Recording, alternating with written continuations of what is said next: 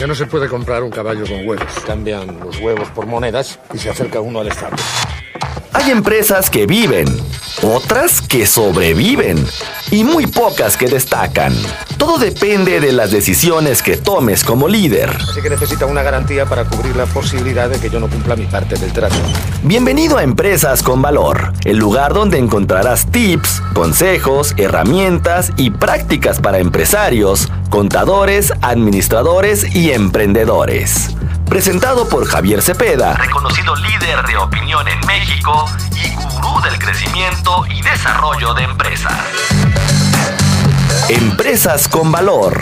Emprender también es aprender.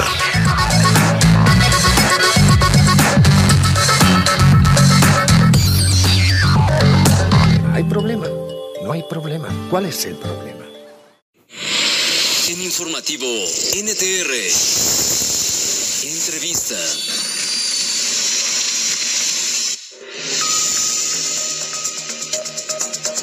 línea telefónica a Javier Cepeda, eh, quien es consejero empresarial y a quien le agradecemos nos haya tomado la llamada telefónica.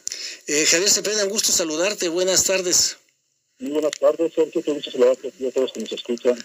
Muchas gracias. Javier, apelamos a tu eh, amplio conocimiento sobre este tema. El gobierno federal puso en marcha hace varias semanas, por lo menos un par de meses, un paquete, un programa contra la inflación. ¿En qué ha consistido este programa y realmente ha funcionado como lo presumió hoy el presidente Andrés Manuel López Obrador? Bueno, lo que es el PASIC, precisamente el programa antiinflacionario, lo que busca en cierta medida es contener eh, la alza de los precios de los 24 productos que conforman la canasta básica.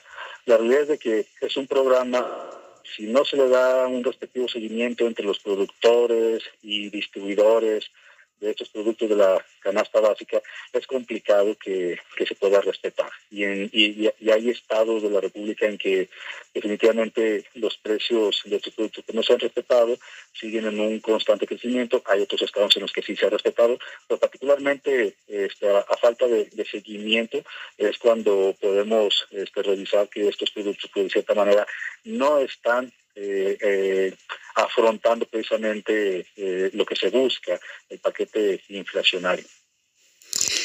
Ahora, el gobierno federal también ha subsidiado la gasolina. ¿Qué ha sucedido con esta medida?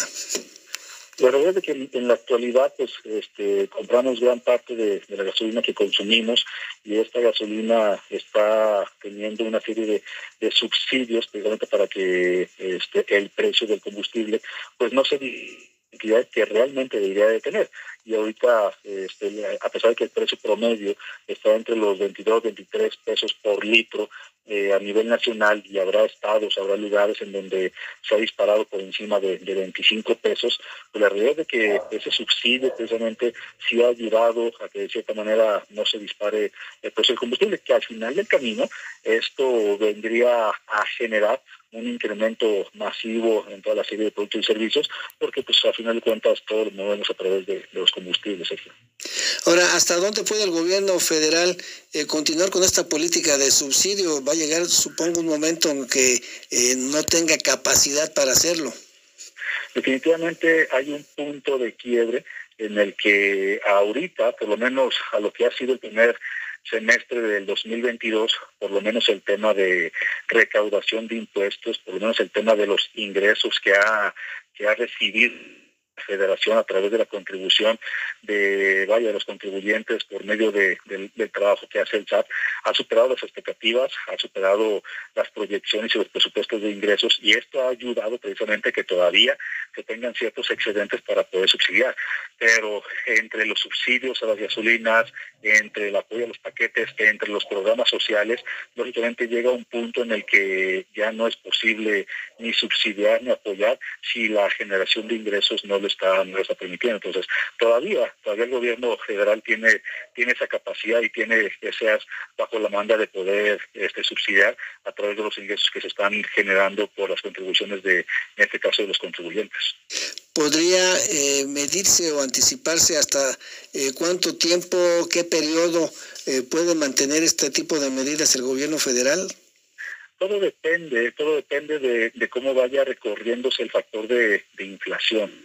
Vemos que estamos cerrando un mes de julio, pues ya por encima del 8%, 8.16% de, con respecto al tema de, inflación, y esto va a seguir acrecentando. Entonces, en la medida de, la, de que la inflación vaya, vaya creciendo, pues definitivamente va a ir disminuyendo las capacidades para poder este, afrontar muchos mayores subsidios. Entonces, todo, todo va a depender de, por un lado, de cómo vaya en crecimiento del factor de inflación, que por lo menos yo en lo personal desde un principio de año consideré que, llegaremos al cierre del 2022 con una inflación por encima de las dos cifras, por encima de, del 10%. No es nada grato dar estas estimaciones, pero para allá va el camino. Entonces, por, por un lado, la inflación no ayuda y por otro lado, este, la ventaja que tiene el gobierno es que las, las capacidades recaudatorias han superado las expectativas. Entonces, todavía se tiene cierto margen que no sabemos en qué momento llegará a ese punto de quiebre. Es decir, que el sistema de administración tributaria, el SAT, está apretando muy bien las tuercas. Definitivamente, y todo esto va en función incluso de los cambios fiscales que, que no solamente en el 2021 para entrar en vigor en 2022 o incluso con las modificaciones al CFDI para 2023 han venido ejecutando. O sea, esto, Sergio, es una serie de medidas de control que en los últimos 10 años el SAT ha implementado año tras año. El tener un mayor control y una mayor fiscalización de las operaciones de, ingresos, gastos de los contribuyentes, el poder eh, revisar y comparar incluso las declaraciones y las contribuciones que hacen los contribuyentes por medios propios y con respecto a lo que el SAT obra o tiene en su poder para, poder marcar la pauta de si el contribuyente tiene diferencias, inconsistencias y, y poder este, revisarlo de una manera más cercana. O sea, todo esto obedece precisamente medida de control que no, insisto, no son cambios del último año, son medidas que en los últimos 10 años se han venido implementando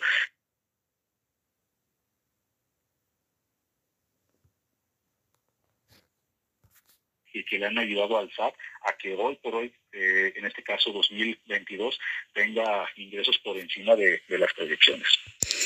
En el caso de México, sí, eh, su inflación, la inflación que lleva hasta ahora, está por abajo de, de, la inflación de Estados Unidos y de Europa, como hoy se dijo.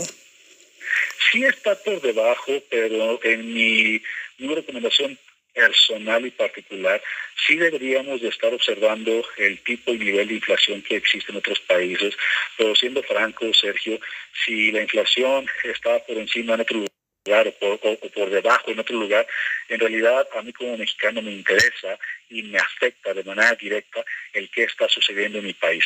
Y esto lo menciono a manera de negocio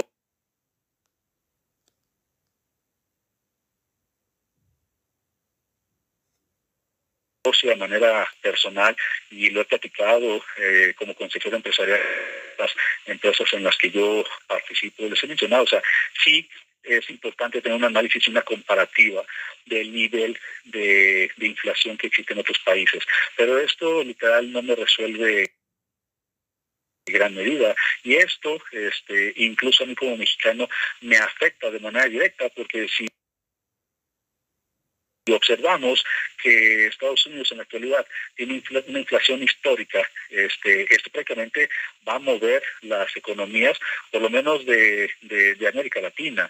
Y México no está exento de que si a Estados Unidos le va bien o le va mal, este, a nosotros precisamente nos, nos repercute. Y esto no es, no es nada para alarmar.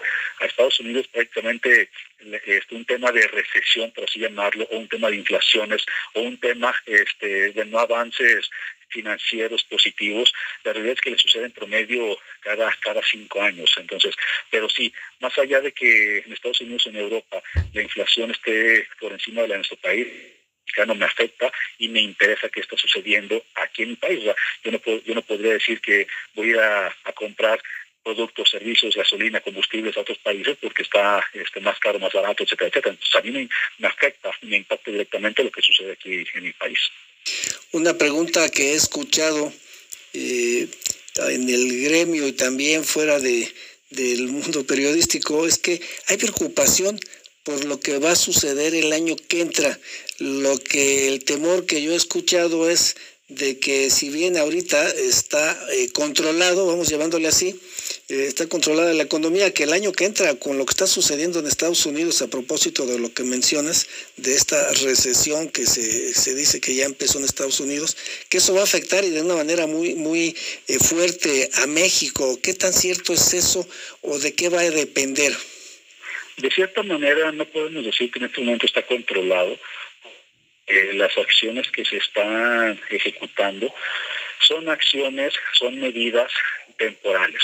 El hecho, por ejemplo, de que allá en Estados Unidos la Fed esté aumentando de manera constante eh, las tasas de interés, esto de manera directa nos impacta. El aumento en las tasas de interés en Estados Unidos y por añadidura las que se dan en nuestro país son medidas para contener de manera temporal el factor de la inflación. Sin embargo, como bien lo mencionas, o sea, el mayor temor y la realidad que se avecina es que estas acciones no están afectando de manera negativa eh, el hoy por hoy. El que aumenten las tasas de interés en Estados Unidos o en México no afectan de manera negativa hoy el tema de la economía, pero sí afectará precisamente a mediados del 2023, finales del 2023 e inicios del 2024 un factor de una mayor inflación o incluso este un tema de, de recesiones. Aquí lo que tendríamos que considerar no es lo que está sucediendo en este momento con las decisiones que se están tomando con respecto al aumento de las tasas de interés o ciertos o ciertas decisiones que se están tomando para contener la inflación, sino cómo va a afectar de manera negativa para a partir de mediados del 2023 en el tema financiero, no solamente de las empresas, sino incluso de las familias y definitivamente te diría sí, se viene una avalancha este, de una economía eh, negativa a partir de mediados del 2023, este, que todos deberíamos estar empezando desde este momento a preparar y a prevenir. Y a propósito de lo que acabas de decir con lo que finalizas y que ya tenía la pregunta yo así, eh, ¿Qué, consejo les das a los empresarios, a los que tienen negocios? Y por otro lado, ¿qué consejos se les puede dar al ciudadano común, al que es empleado? ¿Cómo prepararse para esto que, que se vislumbra para el año próximo? Si me lo permite, de manera, tanto de manera empresarial como de manera personal, yo concentro mis consejos en tres puntos específicos. Consejo número uno, si para poder tomar decisiones con respecto al gasto. Si el gasto es estrictamente indispensable y no puede esperar, entonces hazlo. Consejo número dos, si el gasto es estrictamente indispensable y puede esperar, entonces que espere. Consejo número tres, si el gasto no es estrictamente indispensable, no lo gastes, no lo compres, no lo necesitas. No, este no es el momento para hacer gastos superfluos. Y con respecto al punto número uno, Sergio, si el gasto es estrictamente indispensable y no puede esperar, yo te podría garantizar que si analizas el proveedor, el producto, el servicio, la marca, el precio y las condiciones de venta, yo podría asegurarte que si lo analizas y buscas alternativas, podrías encontrar mejores proveedores, mejores productos, mejores servicios, mejores condiciones. El chiste, esos son mis principales consejos. Y uno adicional, si en este momento te es posible adquirir insumos o productos de manera anticipada, previendo el aumento que se está dando de manera generalizada semana por semana, hazlo. Si puedes adquirir productos o insumos para tu uso común, corriente, de casa, empresa, como por ejemplo gastos este, que debes de hacer en productos de limpieza o u otro tipo de productos, este, adelanta la compra de esos productos o de esos servicios porque estamos viendo de manera generalizada semana por semana un aumento desmedido en los precios de productos y servicios. Entonces, por un lado, no lo gastes si no lo requieres. Por otro lado, eh, anticipa compras si te es posible. Y lo más importante a nivel empresarial y a nivel personal, se los digo a las empresas, se los digo a las personas, trata en este momento de no endeudarte, trata en este momento de no adquirir créditos personales y no uso de de crédito porque las tasas de interés variables literal harán que pagues más de lo que regularmente estabas pagando. Entonces, prácticamente son los consejos que incluso, como te lo mencionaba, se los comparto en las empresas que yo colaboro como consejero empresarial y a las personas con las que tengo el gusto de compartir día a día a través de mis redes sociales. ¿Hasta dónde va a influir en este panorama el hecho de que el gobierno federal anunció y lo ha dicho de que no va a haber impuestos, pero sin duda eso que va a afectar las finanzas eh, eh, gubernamentales? Eh, no es como contradictoria esta medida, digo, al margen de que sea popular o impopular, eh, lo que está sucediendo, no aumento los impuestos en una situación en donde pues las finanzas pueden ser eh, afectadas. Y en este momento, desde hace ya algunos años, no ha sido necesario eh, la creación de nuevos impuestos ni el aumento de impuestos, precisamente porque ha sido muy efectivo el trabajo de recaudación por parte del SAT. Entonces vamos a esperar este, por parte del gobierno federal una creación de nuevos ni el aumento de impuestos. Lo que también deberíamos de ser muy claros es, está padre y agradezco que no me generes nuevos impuestos y que no me aumente los impuestos que actualmente tengo, pero estaría padre también que entendamos que en este momento tampoco se reciben apoyos por parte del gobierno federal hacia la iniciativa privada. La iniciativa privada desde que comenzó esta administración federal ha recibido nulos apoyos y vaya que hemos pasado el tema de la pandemia, el tema de las obligaciones, el tema de los compromisos y responsabilidad social del pago de nóminas 100% a los trabajadores, a pesar de incluso para muchas, muchas empresas e industria no está generando ingresos. Entonces, por un lado, qué bien que no haya nuevos este, impuestos ni aumento de impuestos, pero sí deberíamos de trabajar con la iniciativa privada, que es la que genera al final del camino las contribuciones que recibe el SAT para que incluso el propio gobierno federal de subsidiar o incluso de pagar programas sociales. Retomo eh, por último lo que ya mencionaste, una la medida, si la pudiéramos resumir, es prevengámonos, porque vienen tiempos difíciles. Lo más, lo más complicado de estas recomendaciones, Sergio, es que literal se lanza la recomendación y hacemos oídos sordos. Lo vuelvo, lo vuelvo a repetir del factor y las consecuencias negativas a nivel financiero no las vamos a ver reflejadas en agosto, septiembre, octubre, noviembre, diciembre de 2022. Las vamos a empezar a ver reflejadas a partir de mayo, junio, julio de 2023 y serán consecuencias fuertemente negativas a nivel financiero. Mi principal recomendación, hoy que tenemos tiempo y que podemos prevenir, tenemos que hacer y preparar y anticipar precisamente las consecuencias negativas que se van a empezar a, a surtir efectos a partir de junio, julio del 2023. Por último, eh, Javier Cepeda, agradeciéndote este tiempo que nos dedicas, pues eh, luego de más de dos años de pandemia, con todos estos efectos negativos en la economía, eh, ¿tendremos capacidad de resistir este 2023 con ese panorama que nos pintas? La realidad es de que en las empresas, Sergio, tendremos que hacer un análisis de la situación actual que cada una de nosotros está viviendo. La realidad es de que todas las empresas, su análisis tendría que ser muy interno y muy específico. Pero aquí lo más importante, si no tenemos la capacidad de analizar nuestra situación actual y prevenir una situación este, a corto o mediano plazo, definitivamente el principal motor incluso podrían, podríamos hablar de las microempresas y por ende las pequeñas y medianas empresas, muchas se, se verán afectadas. ¿Por qué? Porque al final del camino, con un tema de inflación, de aumento de precios, definitivamente disminuye el tema de las ventas, generación de ingresos, pero lo de pago, nómina, gastos, este, literal, si no hacemos un estudio, un análisis financiero de lo que está sucediendo en nuestras empresas, simplemente nos va a agarrar este, al cuarto para las tres sin tener la oportunidad precisamente de analizar y tomar decisiones de manera adecuada. Entonces, si te fijas, la recomendación es, desde hoy tenemos la capacidad y los tiempos necesarios para poder analizar y tomar decisiones basadas en lo que se viene este, en menos de un año. Gracias, Javier Cepeda.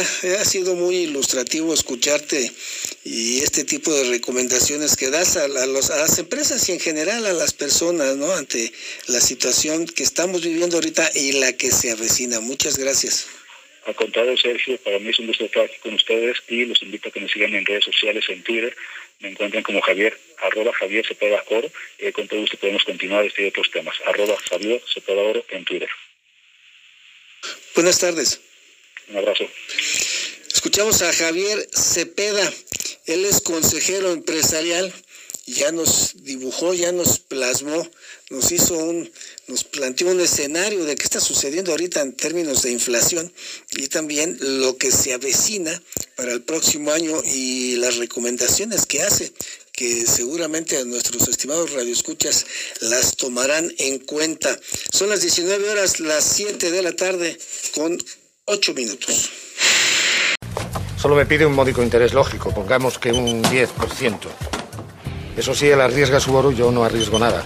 Así que necesita una garantía para cubrir la posibilidad de que yo no cumpla mi parte del trato. Pienso, luego insisto.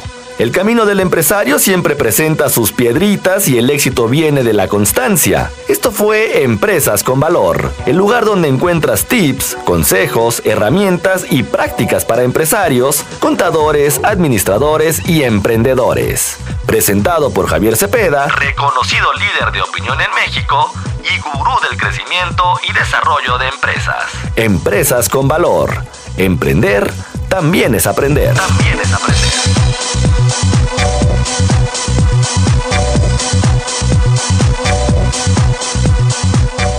Embargo, sin embargo, si devolvemos una moneda, nos quedarán nueve.